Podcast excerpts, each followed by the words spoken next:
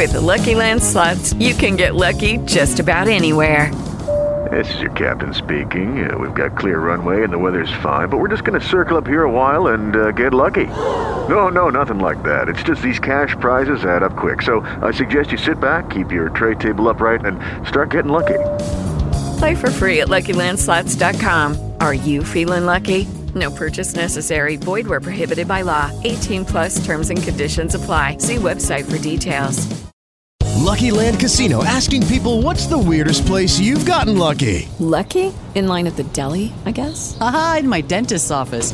More than once, actually. Do I have to say? Yes, you do. In the car before my kids' PTA meeting. Really? Yes. Excuse me, what's the weirdest place you've gotten lucky? I never win and tell. Well, there you have it. You can get lucky anywhere playing at LuckyLandSlots.com. Play for free right now. Are you feeling lucky? No purchase necessary. Void where prohibited by law. 18 plus. Terms and conditions apply. See website for details.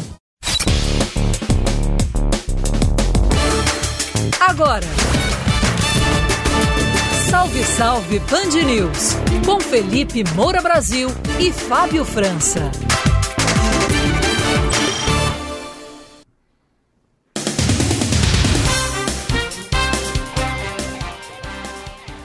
Salve, salve ouvinte da Band News FM, eu sou Felipe Moura Brasil e começa agora mais uma edição sempre especial do nosso programa Salve Salve Band News de segunda a sexta-feira das 4 às 5 da tarde. Quem ainda não colocou o alarme no celular, coloca aí para 4 horas para jamais esquecer aqui o nosso programa que vocês podem também assistir com imagens ao vivo acessando pelo link fixo bandnewsfm.com.br barra salve, esse programa sobre a pauta nacional que eu faço aqui do Rio de Janeiro e Fábio França de São Paulo. Boa tarde, Fábio, tudo bem? Fala, Felipe. Felipe, boa tarde para você, tudo bem? Boa tarde para você, boa tarde também para todo mundo ligado, sintonizado aqui na Band News FM. Vamos juntos para esta quinta-feira? Quinta-feira de muita notícia, Felipe, vamos nessa.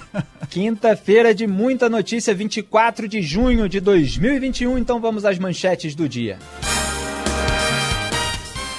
Polícia Federal não encontra registro de inquérito sobre Covaxin. A hora que assistiu a esse programa ontem e eu estava já ironizando antecipadamente isso, não está surpreso, é claro. Vou ironizar de novo, porque eu não resisto.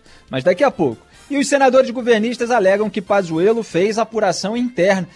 Curioso é que demorou mais de 24 horas para sair a narrativa oficial. Eu também estava ironizando ontem, é, no Twitter ali principalmente, a demora para sair a narrativa oficial. A Claque estava lá esperando, né? Porque antes de é, sair lá do Palácio do Planalto, ó, é para dizer isso e tal, o pessoal fica meio sem saber o que falar e fica xingando aqueles que estão lá tentando trazer as informações à tona, juntar o quebra-cabeça e exercer a devida vigilância sobre um poder estabelecido, principalmente quando há indícios de algo que está no mínimo errado. Vamos falar a respeito de tudo que foi revelado até agora.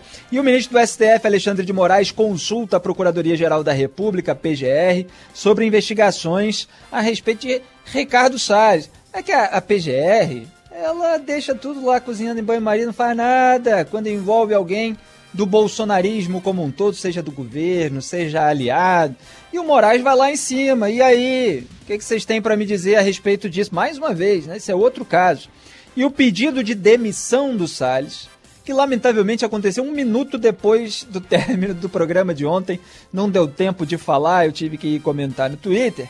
Esse pedido de demissão é visto como uma estratégia, não só a estratégia para minimizar é, o escândalo do Covaxin Gate, né, como já está sendo chamado esse escândalo da Covaxin ontem, que foi tudo junto e misturado, aí acabou dividindo as manchetes, mas principalmente por uma estratégia ali de defesa, de tentar mudar a instância na qual corre o inquérito. Eu vou explicar para vocês e analisar.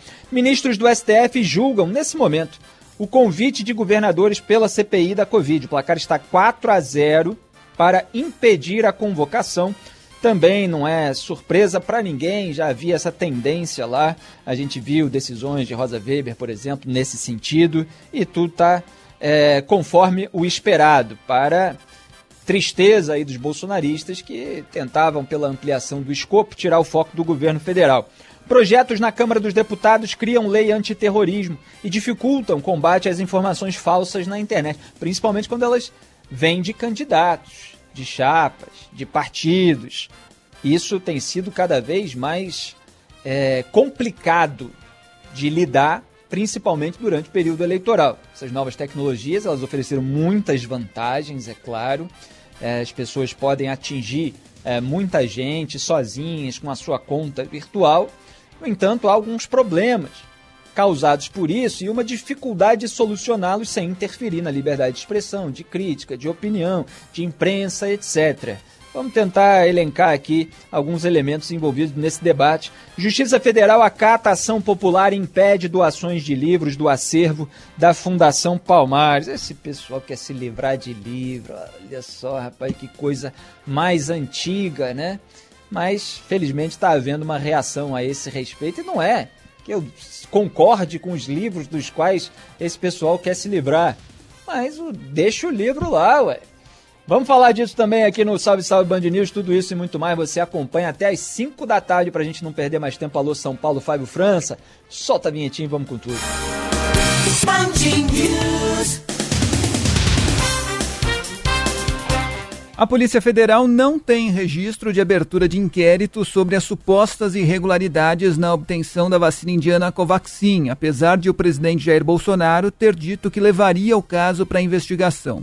O deputado Luiz Miranda, que alega ter entregado uma série de documentos compilados com a ajuda do irmão, garante que Bolsonaro disse isso a ele pessoalmente, que levaria o caso adiante para investigação.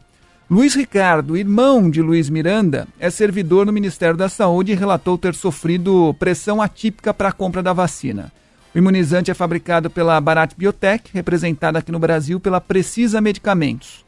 Segundo o jornal Estado de São Paulo, todas as tratativas estavam concentradas no então secretário executivo do Ministério, Elcio Franco.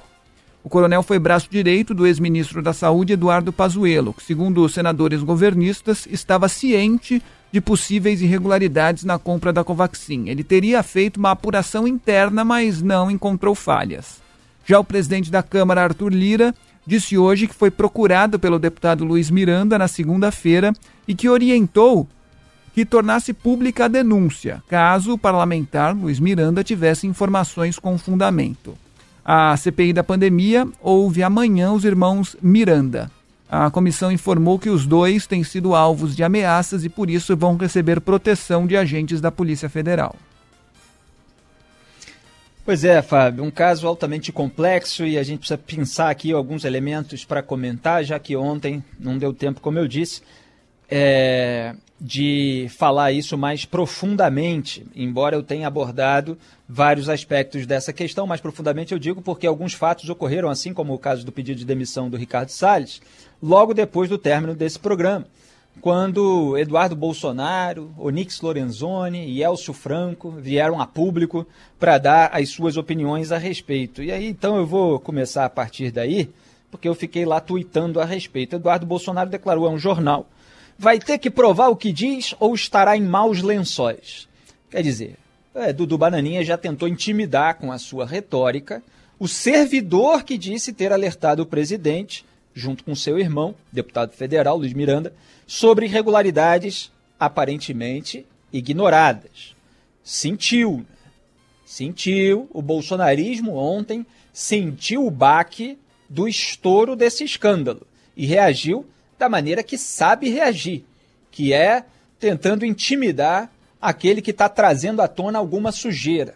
Geralmente é assim. Como se não bastasse essa declaração, Onix Lorenzoni já falou em usar a Controladoria Geral da União e botar a Polícia Federal atrás desses irmãos Miranda. Eu prefiro chamar assim, acho que é, é uma nomenclatura mais sintética.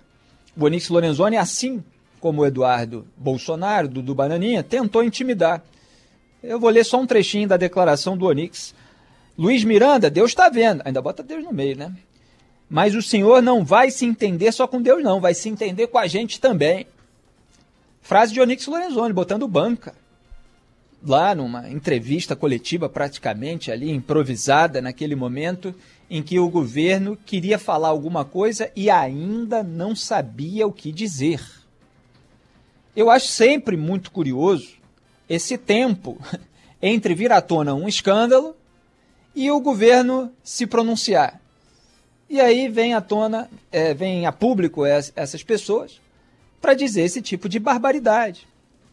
De colocar a Polícia Federal para investigar o denunciante. E olha que o denunciante, inclusive na entrevista que deu aqui na Band News FM, da qual a gente exibiu trechos ontem no programa e eu comentei, ele foi até muito cuidadoso em relação à figura do presidente da República, Jair Bolsonaro.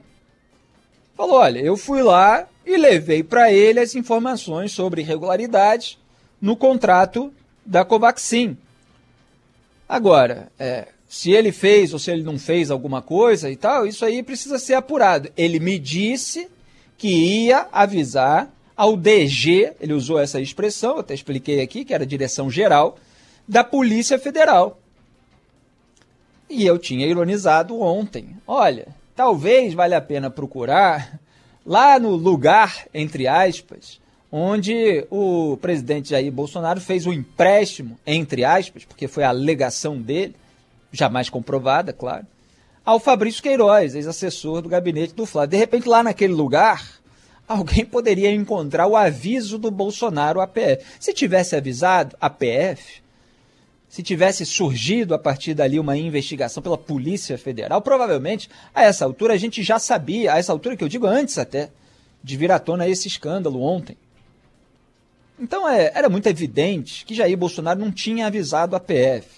Porque se tivesse feito o certo, diante de uma denúncia presencial, um sujeito vai lá até ele, junto com seu irmão que é servidor, que se disse alvo de pressões internas para avançar o fechamento de um contrato com o qual ele não concordava, porque não estava dentro dos critérios morais dele, dos critérios legais. Ele não queria ser visto num processo criminal. Se tivesse feito certo, teria um documento, teria um e-mail, teria é, alguma coisa que provasse que Jair Bolsonaro é, pediu ali a uma autoridade pública competente para tomar as devidas providências. Aí teria vindo à tona ontem mesmo para dizer: ah, então, isso aí que ele está falando foi isso aqui que eu pedi, ó, tá aqui a prova, inclusive, olha aqui é, o meu ofício, o meu despacho, o meu e-mail, meu qualquer coisa. Passaram-se horas e horas e nada. Quando vieram a público foi para tentar intimidar aquele que só disse: olha, eu fui lá. Mas é porque estava havendo um inquérito, o irmão dele é, revelou nesse inquérito que estava sendo pressionado. O depoimento do irmão dele veio a público.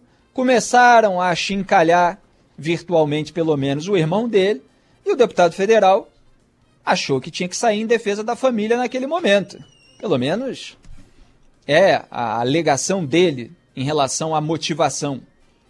Isso não quer dizer que é santo ou se não é, que tem é, sujeira ou que não tem. Fábio, você está precisando falar alguma coisa aí? Estão me avisando aqui? Pode interromper. É, tem uma informação que chega agora de que o Daniel Silveira, deputado federal, foi preso mais uma vez. A gente está checando para saber qual o motivo da prisão do Daniel Silveira, né? A gente está checando ainda para saber qual o motivo, mas a prisão é fato. Ele foi preso mais uma vez hoje em Petrópolis. Certo, tá aí informação, portanto, em tempo real aqui no programa. Eu sempre costumo dizer que esse programa Salve Salve Bandineiro de 4 às 5, no momento de, de pico aqui da tarde do dia. Então, é, os fatos estão acontecendo enquanto a gente está aqui e o que é factual, como a gente diz no jargão jornalístico, prevalece. Então, Fábio, fique à vontade aí para interromper a qualquer momento a análise sobre outro fato, se tiver novas informações. É, mas aí eu ia dizendo que então eles vieram a público para tentar intimidar, assim que Jair Bolsonaro é, teria se manifestado ontem mostrando que ele realmente informou a Polícia Federal. É claro que isso não aconteceu e eles demoraram mais de 24 horas para dizer que não. Na verdade, o presidente Jair Bolsonaro avisou ao então ministro da Saúde, Eduardo Pazuello. Aí joga lá nas costas do Pazuello mais uma vez, né? Porque Pazuello e Bolsonaro estão lá fechados um com o outro. Porque se um cai, a, a tendência é que o outro caia também, né? Porque é, ele foi o chefe do Ministério da Saúde durante esse período caótico da pandemia no Brasil e parece que sabe demais, tanto que levou uma boquinha, mesmo tendo perdido o cargo, para assumir o Marcelo Queiroga, plano B da quarta vaga. A primeira tentativa foi a cardiologista Ludmila Rajar. E quando o senhor Eduardo Pazuello saiu do ministério, ele falou, ah, é aquele pessoal que sempre quer um pichuleco e tal, né? Porque é a pasta da saúde, né, que tem maior grana e tal. Ele falou do pichuleco, que alguém estava querendo. Jogou isso no ar. Muitas vezes a gente vê na política alguém que está com a possibilidade, da iminência, ou, ou na possibilidade ou na iminência de ser fritado, o sujeito jogar no ar alguma coisa que ele sabe e que pode prejudicar alguém. Que é um sinal, talvez, para ele ser tratado direitinho, a pão de ló para ele receber uma boquinha, para ele receber um carguinho. Claro que existe uma desconfiança a esse respeito. Será que não tem pressão no Ministério da Saúde de gente que quer levar pichuleco? Foi ele que disse. Depois tenta amenizar aquela declaração inicial. Ah, mas aquela declaração inicial existe. Existe. E eu acho curioso é, que lá no, no Ministério da Saúde, os responsáveis pela pressão, é, de acordo com o relato do servidor Luiz Ricardo Miranda, que é o irmão do deputado Luiz Miranda, teriam sido né, os responsáveis pela pressão, repito, os militares Coronel Marcelo Pires, Tenente Coronel Alex Leal Marinho, é, ambos nomeados pelo Pazuello e exonerados com a saída do general da pasta. Além deles, diz aqui a matéria do Estadão, o diretor de logística Roberto Ferreira Dias, também apontado como servidor, é, pelo servidor, como autor de pressões envolvendo a compra da Covaxin. É, ele é o único que segue, segue no cargo e, atenção, Dias tem bom trânsito com o Centrão. O Centrão sempre quis a pasta da saúde. É um elemento a se levar em consideração nessa apuração. Alô, CPI da Covid. O Centrão sempre quis a pasta da saúde, comentei isso várias vezes, dei várias tuitadas a respeito disso. Naquela época, pressão em cima do Luiz Henrique Bandetta, do Nelson Tais, e o Centrão lá querendo abocanhar mais ministérios. Acabou ganhando o Ministério da Comunicação com Fábio Faria, liderança do governo na Câmara com Ricardo Barros, no Senado, é, no Congresso Nacional. Tudo isso foi para o Centrão no toma lá da cá do Jair Bolsonaro, que ele prometeu não fazer. Mas tem lá esse sujeito também com trânsito é, com o Centrão foi uma indicação do ex-deputado Abelardo Lupion, do DEM. É, e ele tem afirmado lá que tudo é, em relação a essas tratativas ficou restrito aos militares empoderados pelo Pazuello. Então ele está tirando o corpo fora, corpo fora, colocando a responsabilidade em cima do Pazuello e o jornal está dizendo que o Elcio Franco, que foi a público ontem junto com o Onix Lorenzoni, foi quem centralizou, o jornal inclusive trouxe um documento mostrando a circular lá dele pedindo para que tudo envolvendo os contratos é, da Convaxin ficasse lá, é, passasse por ele, né? Então o Elcio Franco está no centro aí dessa história. Acima dele estava o general Eduardo Pazuello, acima dele Jair Bolsonaro. Em relação a essa tentativa de intimidar a testemunha, né? Porque é disso que se trata. E uma testemunha que está prestes aí a uma comissão parlamentar de inquérito. Vai acontecer amanhã. Provavelmente vai bombar a audiência. A gente vai ter muito assunto aqui é, no programa. Mas vale a pena registrar mais um é, elemento que eu até publiquei é, no meu Instagram, mas que foi publicado no Twitter pelo procurador Vladimir Aras, que aliás é primo do Augusto Aras, mas um primo é, bem mais independente, né? Então ele disse lá, é, é, ele pegou um trecho de uma notícia dizendo que o governo pedirá à Polícia Federal e à CGU, como eu falei, investigarem, para investigarem o servidor do Ministério da Saúde que denunciou. E aí comenta o Vladimir Ares, isso é incompatível com a ordem jurídica. A minha primeira reação ontem, quando eu vi eles falando em usar a PF, eu estava ironizando que a minha PF virou um anexo. É isso, o governo manda, a PF vai lá e investiga. E aí está lá o procurador dizendo todos os, o, os, aspectos legais dessa situação. Basta ver o artigo 116, inciso 6, da Lei 8.112 de 1990. O servidor público federal, qualquer servidor, é obrigado a noticiar supostos atos ilícitos, quaisquer atos aparentemente ilegais, que tenham sido praticados por qualquer autoridade, quem quer que seja. Isso é um dever. Então, um parêntese meu aqui. O que o, os irmãos Miranda fizeram, em primeiro lugar, evidentemente, o servidor no Ministério da Saúde, é um dever. Porque se ele não fizer, inclusive, ele pode ser enquadrado por prevaricação. Se ele vê que tem algo irregular ou criminoso, para usar a palavra que foi usada na entrevista aqui à Band News FM, pelo deputado federal Luiz Miranda, irmão desse servidor, ele precisa falar, ele precisa relatar a algum superior. Obviamente, sofrendo uma pressão interna naquela pasta, ele preferiu falar para um superior é, de fora da pasta, no caso, o presidente da República. Então tá lá, são deveres do servidor levar as irregularidades que tiver ciência em razão do cargo ao conhecimento da autoridade superior ou quando houver suspeita de envolvimento desta, ao conhecimento de outra autoridade competente para apuração. Parece que foi isso que ele fez. Além disso, diz o Vladimir Ares, o servidor público que cumprir esse dever não pode ser submetido a nenhum tipo de represália ou retaliação. É o que diz o artigo 126A da lei, mesma lei, 8.112. Está lá, nenhum servidor poderá ser responsabilizado civil, penal ou administrativamente por dar ciência à autoridade superior ou quando houver suspeita de envolvimento desta outra autoridade competente para apuração de informação concernente à prática de crimes ou improbidade de que tenha conhecimento, ainda que em decorrência do exercício de cargo, emprego ou função pública. Isso está na lei. Aí continua o Vladimir Ares. Tais proteções a denunciantes de boa-fé, conhecidos internacionalmente como whistleblowers, perdão, whistleblowers, né? Uma palavra difícil em inglês, mas que a gente vê, que eu, por exemplo, que acompanho muito a política americana, já escrevi muitos artigos, fiz muitos comentários a respeito, tem isso lá muitas vezes. With the Lucky Land slots, you can get lucky just about anywhere.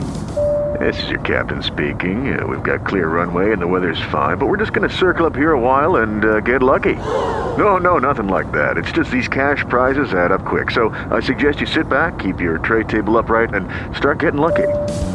Play for free at LuckyLandSlots.com. Are you feeling lucky? No purchase necessary. Void where prohibited by law. 18 plus terms and conditions apply. See website for details. Alguém que acaba encarnando esse papel, gerando uma investigação parlamentar. Então, é, tais proteções estão também previstas na Lei 13.608 de 2018. Aí tem lá a lei que é mais longa, não preciso ler aqui. É, então, eles fizeram ali uma tentativa de intimidação contra duas pessoas que, a princípio, até prova em contrário, simplesmente agiram corretamente. E é óbvio que não, não cabe a elas o julgamento em si, é, em termos de poder judiciário ou em termos de Procuradoria-Geral da República, da irregularidade, da ilicitude. Cabe a elas fazer o que elas fizeram, relatar aquela irregularidade, aquela ilicitude é, com a consciência de que já é uma ilicitude ou simplesmente algo que eles julgam ser ilícito ou que tem uma aparência de ilicitude. E ali envolvia pagamento antecipado é, para dentro dessa aquisição que tinha uma intermediária de um empresário é, que tem uma outra empresa, da Precisa Medicamentos, que tem uma outra empresa global, que já tem uma irregularidade anterior do Ministério da Saúde do governo Temer, quando o ministro da Saúde era o Ricardo Barros, atual aliado do Jair Bolsonaro, líder do Centrão é, no governo. Então tinha um pagamento antecipado ali. Aí o que, que é interessante em relação à narrativa que o governo produziu em 24 horas depois de formar o seu comitê de crise? É que é, a alegação é que o Jair Bolsonaro, então, informou o Eduardo Pazuello, o Eduardo Pazuello foi lá conferir e tal, e aí tiraram. O, o, o Onix Lorenzoni chegou a dizer que o Luiz Miranda estava apresentando um documento fraudado, mas na prática ali, se você for avaliar a situação inteira, é, tem um, um, reconhecimento de que havia algo é, no contrato inicial que depois foi retirado, que é justamente esse pagamento antecipado. E a alegação seria que isso foi retirado, então estava regular e aí continuou. Mas olha, foi tanto tempo assim para inventar essa história? É isso que a CPI da Covid vai precisar questionar, é, buscando ali todos os elementos. E ainda há outros, descobriram que é, é uma dessas empresas envolvidas é, é, de fachada, lá em Singapura e tal. É uma baita de uma história complicada que eu nem vou ter tempo aqui para analisar todos os seus elementos, mas que gera toda essa suspeita. Aliás, esse, esse pagamento antecipado era de 45 milhões, se eu não me engano, não é pouca coisa, não. É muito dinheiro envolvido, 1 bilhão e 600 milhões de reais empenhados Aí o governo fica dizendo, não, não pagou e tal. Não, mas está empenhado. Aliás, teve uma procuradora envolvida no inquérito que deu origem a todo esse escândalo, que deu uma declaração é, para a Folha de São Paulo, que foi o seguinte: enquanto houver nota de empenho e estiver válida, enquanto estiver válida, o recurso está reservado para isso. Certamente o prejuízo à saúde pública já está havendo. As doses já eram para ter chegado, os 20 milhões de doses já deveriam estar sendo aplicados. Prejuízo já houve. Fecha o aspas. Lembrando, lembrando que o preço era mais de quatro vezes mais caro que o da Pfizer por dose de vacina, era mil por cento mais caro é, do que foi estimado inicialmente pela própria empresa é, envolvida. Tinha essa intermediária, um empresário com histórico de investigações. Aí surgiu esses elementos a respeito de empresas de fachada que eles encontraram lá no Google Maps, etc. Então, é uma história muito mal contada. E aí você tem todos os passadores de pano, aí, vários dos quais com microfone, tentando dar toda a credibilidade para esse governo que sai atacando as pessoas em vez de prestar contas à sociedade. Ora, se tudo tivesse sido feito da maneira mais regular, o sujeito veio a público, é porque saiu em defesa do irmão e tal, e mostrou lá os prints, inclusive, da cobrança dele em relação a uma atitude do presidente, sem resposta durante um tempo. Tem print de celular dele para assessor do Palácio do Planalto, falta de resposta e tal. Não, o presidente está ocupado e tal.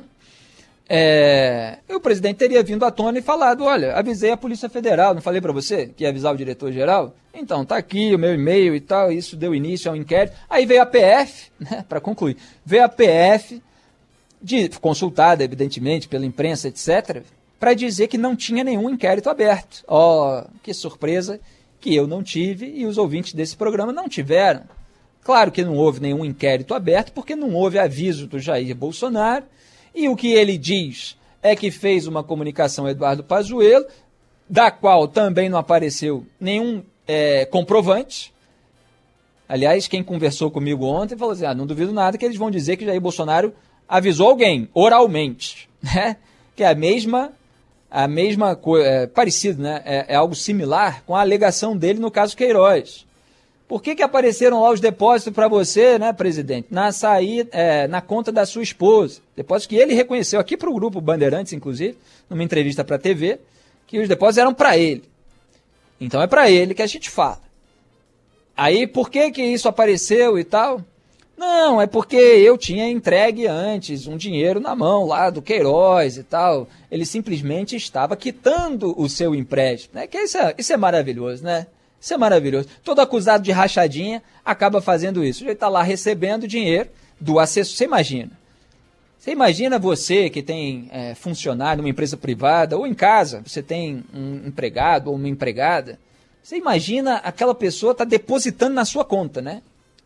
Já é o, já é o inverso. É, é, é o funcionário depositando na conta do patrão. Você imagina quando isso é na esfera pública. É o assessor legislativo que não é seu funcionário privado, ele recebe dinheiro dos cofres públicos para atuar no seu gabinete num trabalho de assessoria legislativa. Mas aí ele está depositando na conta pessoal sua ou dos seus familiares. Aí, quando se descobre que ele está lá depositando, porque na verdade, como mostra a investigação aqui do MP Fluminense, estava coletando a remuneração é, dos funcionários que não atuavam no gabinete, que eram funcionários fantasma, aí você diz, não, na verdade é que eu tinha emprestado um dinheiro para ele antes. aí ninguém pergunta nada, né? Sim, mas quando? Onde? Que dia? Que hora? Por quê? O que, que ele alegou? Se eu emprestar dinheiro? Olha como são caridosos, né? Como são solidários os bolsonaristas, eles ficam emprestando dinheiro para os seus assessores. Aí depois você imagina, os assessores passam quatro anos pagando, passam quatro anos depositando lá, 2011, 2012, 2013, 2016. Então, agora é tudo muito parecido. O sujeito alega, não, na verdade eu dei um empréstimo lá. Não, na verdade eu avisei oralmente. Ah, que dia, que hora, onde? Cadê o telefonema, a gravação, o documento, o e-mail? Ah, não tem, porque, pô, avisei oralmente, né? Não apareceu até agora, pelo menos. A CPI da Covid, claro, deveria cobrar algum documento que comprove isso. Vamos ver se vai surgir. Aparentemente não vai surgir. Por quê? Porque o presidente não fez aquilo que é o certo, que aliás é o padrão dele, do seu grupo político. Eles não fazem aquilo que é o certo, faz aquilo que é conveniente. E ainda tem um ex-ministro da Saúde que ganhou uma boquinha e que dizia que tinha uma turma lá no Ministério da Saúde interessada em pichulé. Como é que a gente não vai desconfiar de que nesse contrato, nessa aquisição da Covaxin, havia gente ali interessada em lucrar? Como é que a gente não vai desconfiar que o atraso na aquisição de outras vacinas, como a Pfizer, em preço melhor, inclusive, não foi proposital para que o dinheiro fosse todo nesse processo, pingando na conta daqueles que estavam interessados em lucrar e que, de repente, tem político, tem gente envolvida querendo proteger. Como que a gente não vai desconfiar disso? É uma suspeita absolutamente legítima, assim como a, o lucro dos fabricantes de cloroquina, propagandeada pelo presidente Jair Bolsonaro enquanto ele sabotava as aquisições de vacina. Então, o, a CPI da Covid precisa sim é, investigar tudo isso até o fim. Aliás, o deputado Luiz Miranda, depois de ser atacado é, por essa trupe bolsonarista, disse que vai até o fim. Que bom. Vamos ver o que, que vai sair daí, Fábio. Salve, salve, ouvintes da Band News FM, eu sou Felipe Moura Brasil, você continua acompanhando o nosso programa Salve, Salve Band News, com notícias em tempo real e análise de tudo que está acontecendo nessa tarde, e o Daniel Silveira, deputado federal bolsonarista, que já tinha sido preso uma vez, acabou de ser preso de novo, como a gente deu aqui a notícia em cima do lance no bloco anterior, e tem reportagem agora, diga aí, Fábio França. Isso, tem mais detalhes, Felipe, a respeito dessa nova prisão do deputado federal Daniel Silveira, quem conta mais pra gente é a Isabelle Rangel, Rangel. Boa tarde, Isabelle. Boa tarde. Olha, o Daniel Silveira foi preso em Petrópolis, na região serrana do Rio de Janeiro. Ele foi localizado por lá depois que a prisão dele foi decretada pelo ministro do Supremo Tribunal Federal, Alexandre de Moraes. Segundo Moraes, né, no texto da decisão, ele explicou que essa decisão foi tomada porque o Daniel Silveira reiteradas vezes desrespeitou as medidas de restrição que foram impostas a ele quando ele foi preso. E a gente lembra que o Daniel Silveira vai ser levado para o Instituto Médico Legal para fazer o exame de corpo delito e depois ele vai seguir para o Batalhão Especial Prisional da PM. A defesa do parlamentar também, já conseguimos contato com a defesa do parlamentar, que informou né, que o Daniel Silveira é um preso político, segundo a nota, né, e deve ser tratado por organismos internacionais. Ele acredita, o advogado dele, o Daniel Rios, né, que o caso deve ser tratado por organismos internacionais, porque o Daniel é um preso político. A defesa do parlamentar informou em nota né, que vai apurar e o caso vai seguir aí com as informações. É, o parlamentar foi preso em fevereiro após buscar um vídeo, né, é, publicar um vídeo apoiando o AI-5 e também é, incitando a violência contra membros do Supremo Tribunal Federal. E a gente vai trazendo as informações aqui para o ouvinte da Band News FM ao longo da programação. Muito obrigado pelas informações. Ele, se ele quer fazer a defesa dele, por meio dos seus advogados, evidentemente, considerando-se um preso político, como todo político que é preso no Brasil se considera preso político, ele tem os caminhos legais para se fazer isso. Não é porque o sujeito se considera um preso político que ele vai violar aquilo que lhe foi imposto pela justiça do país. Isso é o Supremo Tribunal Federal, afinal, a mais alta corte do país. Eu tenho uma série de críticas a ministros, a votos de ministros, a decisão de ministros, a inquérito. Né? E teve o um inquérito, sim, das fake news, aberto pelo Dias Toffoli, é, de uma maneira que eu considero cheia de vícios, de origem, etc. O que não quer dizer que o sujeito pode publicar um vídeo numa rede social fazendo ameaças à vida, à segurança ao que quer que se considere, de ministros do Supremo Tribunal Federal ou de qualquer outra pessoa.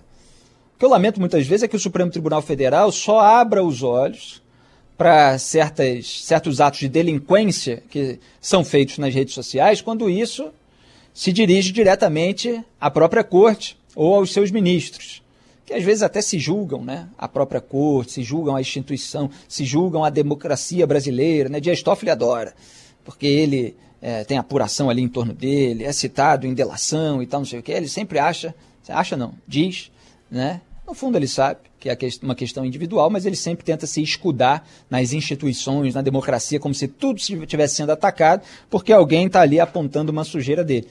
Não é assim.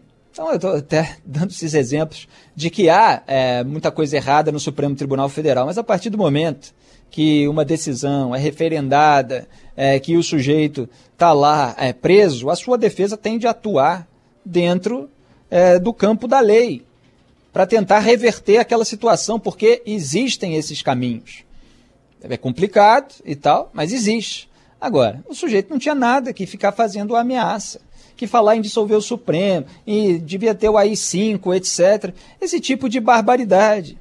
Então as pessoas precisam entender que há nuances é preciso entender que é, o vício de um inquérito e tal não legitima atitudes delinquentes. Agora, se botar lá num canal bolsonarista, vamos dizer que é a ditadura do Brasil é, e que o bolsonarismo está sendo vítima de todo o sistema, tá, sistema que, do qual Bolsonaro faz parte, porque Bolsonaro está lá aliado com Dias Toffoli. É muito curioso que a claque bolsonarista, marqueteiros, né? porque é, não são jornalistas e não são nem comentaristas. Muitos gostariam de ser comentaristas, né? Mas nem isso são. Na verdade, você tem um time de marketing, né? Que está aí com o microfone. Muitos dos quais estão pedindo o impeachment do Alexandre de Moraes. Não pedem do Dias Toffoli, que foi quem criou, quem abriu o inquérito das fake news, porque o Dias Toffoli é aliado da família Bolsonaro. Porque o Dias Toffoli segurou o inquérito do Flávio Bolsonaro, a investigação baseada em dado do COAF, quando ele queria segurar também a investigação baseada em dado da Receita, porque a Receita estava mirando a mulher dele, escritório de advocacia, também da mulher do Gilmar Mendes, durante quatro meses no, no Supremo Tribunal Federal, até o plenário derrubar a decisão dele, de julho, do recesso judiciário, quando ele era presidente da corte, ficava tomando lá a decisão. Enquanto isso, a família Bolsonaro barrou a CPI da Lava Toga fez pressão nos parlamentares, relatada por Major Olímpio, saudoso. Está fazendo falta, inclusive, nesse momento, o senador que morreu, em decorrência de Covid-19, né? É, e também por outras senadoras do PSL, naquele momento. Mas acabaram mantendo a assinatura e outros parlamentares, também alvos de toda uma mobilização, acabaram retirando a assinatura. A CPI da Lava Toga, que investigaria o Toffoli, inclusive a abertura desse inquérito, não foi para frente. E isso os canais e programas dos marqueteiros bolsonaristas não falam. Então é preciso dar aqui o quadro completo. É, o sujeito está lá violando tornozeleira eletrônica. Isso me fez lembrar, inclusive, o filme que eu citei hoje de manhã no Jornal News Dia, primeira edição, o Dr. Castor, o documentário sobre bicheiro Castor de Andrade, patrão da Mocidade Independente de Padre Miguel, escola de samba, do time Bangu, que chegou à final do Brasileiro de 85 e tal. E o Castor de Andrade, quando ele era preso, ele dava umas voltinhas ali para jogar um baralho e tal. Esse negócio de prisão não funcionava tanto às vezes. É, ele dava uns passeios, né? É, e não pode.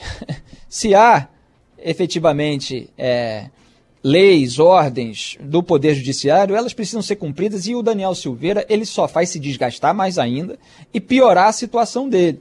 Mas talvez queira, né? levar tudo a um limite para justificar uma ação mais ostensiva, violenta, que provavelmente não vai acontecer. Porque Jair Bolsonaro tem lá Gilmar Mendes do lado dele, Dias Toffoli do lado dele. Esse discurso aí de acabou porra, que ele deu, a frase dele, né, que eu tenho que repetir, em relação à atitude do Supremo Tribunal Federal, você dá boca para fora, para encantar a claque. Ele está lá aliado na frente ampla pela impunidade. Flávio Bolsonaro tem foro privilegiado hoje. É o recurso do MP, o Gilmar Mendes engavetou durante meses. Então essa é a verdadeira situação. E o Bolsonaro não vai é, deixar de fazer o que é melhor para a família dele para ajudar ativista ou deputado de quinta categoria. E só um detalhe, né, Felipe? O Daniel Silveira pode até se achar um, um preso político, mas ele é de fato um político preso. Nesse claro, caso, a claro, ordem dos sempre. fatores altera o produto, né? Nesse caso é, específico. Lógico.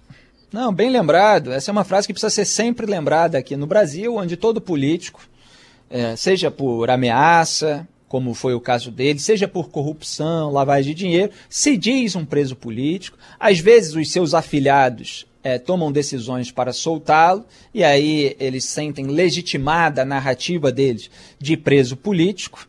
Nós tivemos um caso bastante emblemático que teve a sua completude ontem, não é? Que eu cheguei a comentar rapidamente aqui no programa, Aliás, o ex-juiz, ex-ministro Sérgio Moro foi no Twitter para dizer que os votos do Luiz Fux, do Luiz Roberto Barroso, do Marco Aurélio Melo é, e mais um que eu não estou lembrando agora estavam corretos, de acordo com o direito. Pois é, os outros votos estavam de acordo com os interesses dos padrinhos políticos e dos aliados dos ministros do Supremo Tribunal o primeiro Federal. foi do Faquin, ser, né? É, do Faquin, exatamente. É, em relação à suspeição do, do Sérgio Moro.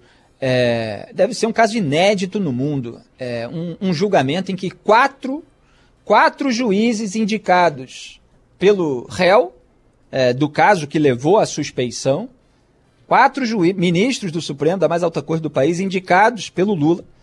Estamos falando aí de Carmen Lúcia, Dias Toffoli, Ricardo Lewandowski e Rosa Weber. Quatro indicados pelo réu julgam suspeito o ex-juiz concursado num caso é, cuja competência da vara já havia sido é, negada e, e o caso encaminhado para a Justiça Federal de Brasília. Quer dizer, perda de, clara de objeto, como apontaram esses ministros que votaram da maneira certa, mesmo perdendo no resultado final. E aí você tem esses discursos aí, é, perdeu, perdeu, perdeu. O que importa é fazer o certo se perde, se perde cargo, se perde dinheiro, se perde muita coisa para fazer o que é certo.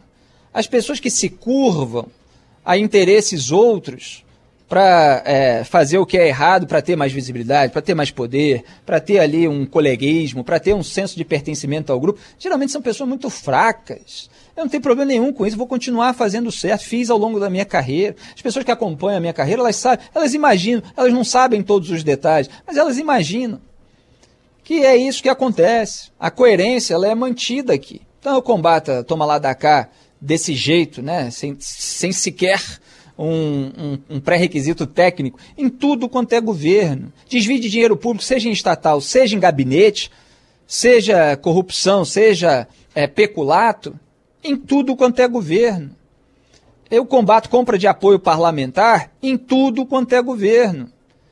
Então, é, esse tipo de coisa, sabotagem de combate à, à, corrupção, sabotagem de combate à pandemia, não interessa quem são os personagens envolvidos, porque é errado, é prejudicial ao país. Então, eu aponto toda essa sujeira. Não é porque o, o político de um lado está lá defendendo algumas bandeirinhas de ah, droga, aborto, armas, etc., é, máquina pública, enxugar e tal, não sei o quê, que é, nessa venda casada, eu, em nome de determinadas posições, eu vou fechar os olhos e passar pano para todas as outras imoralidades. Quando é que os brasileiros que têm autoconsciência, que têm consciência moral, vão entender isso?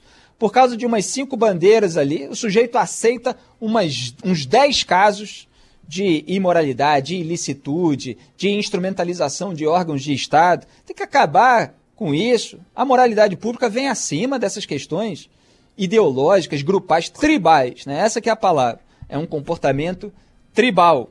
É, e isso, lamentavelmente, acontece no Brasil.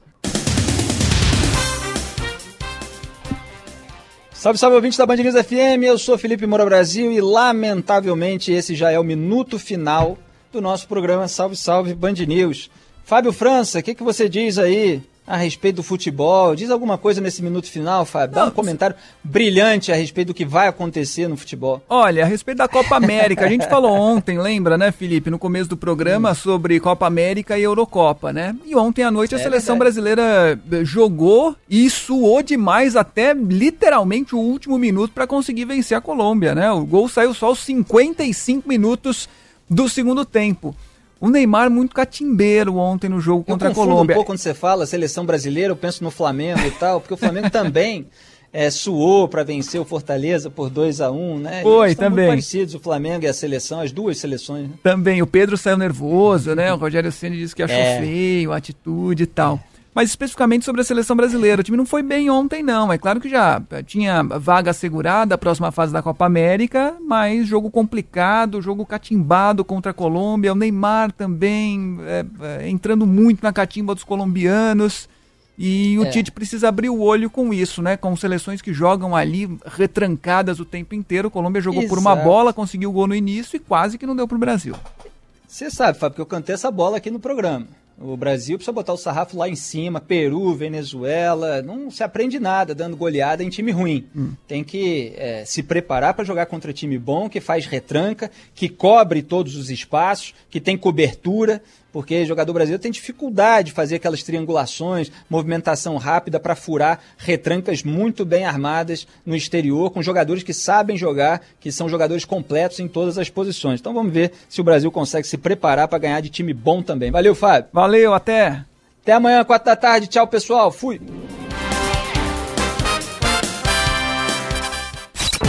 Você ouviu?